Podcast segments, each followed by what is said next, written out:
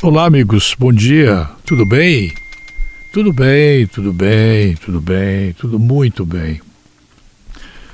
A comissão processante que fez da CPI, Comissão Parlamentar de Inquérito, que é, atingiu em cheio o governo municipal de Rio do Sul, fez uma é, manifestação através de um relatório de 10 páginas, cujas conclusões são contrárias aos interesses do prefeito José Eduardo Rothbar Tomé e atinge é, em cheio o governo do município. É, a acusação dessa comissão se baseava no seguinte: recebimento de recurso com destino ao Hospital Regional do Alto Vale não repasse no prazo legal de cinco dias úteis. Apropriação indevida dos recursos, pois foram utilizados para outra finalidade fraudar a prestação de contas ao Ministério da Saúde e Tribunal de Contas do Estado no caso do exercício orçamentário 2018. Não cumprimento do orçamento do exercício 2018 por utilizar de forma ilegal recursos para cobrir as contas. É, por não repassar incentivo creditício de órgão público à entidade colocar em risco o município, podendo ser suspensos os repasses do Ministério da Saúde e possível devolução. E ainda negativar o município para o recebimento de recurso futuro. Este é o tipo de acusação que foi feito contra o prefeito José Eduardo Rothbart Tomé. José Eduardo Rothbart Tomé.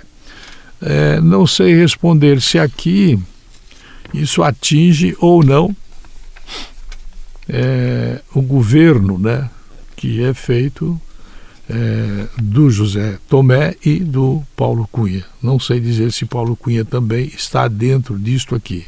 Ele é médico, né, e eu não saberia dizer aqui é, o aspecto legal é, desta conclusão da CPI. A CPI ela recomenda várias coisas, dentre outras, é, encaminhar o relatório ao Ministério Público Estadual, ao Ministério Público Federal, ao Tribunal de Contas do Estado e o relatório deverá ser encaminhado também ao secretário de Administração e Fazenda para que instale processo administrativo disciplinar conforme está na Lei 309-2015, capítulo 5, artigo 40, parágrafo 1. O processo administrativo disciplinar será instaurado através de portaria determinada pelo secretário da Administração, a qual mencionará apenas os dispositivos legais em tese violados, a punição prevista e o nome do servidor acusado.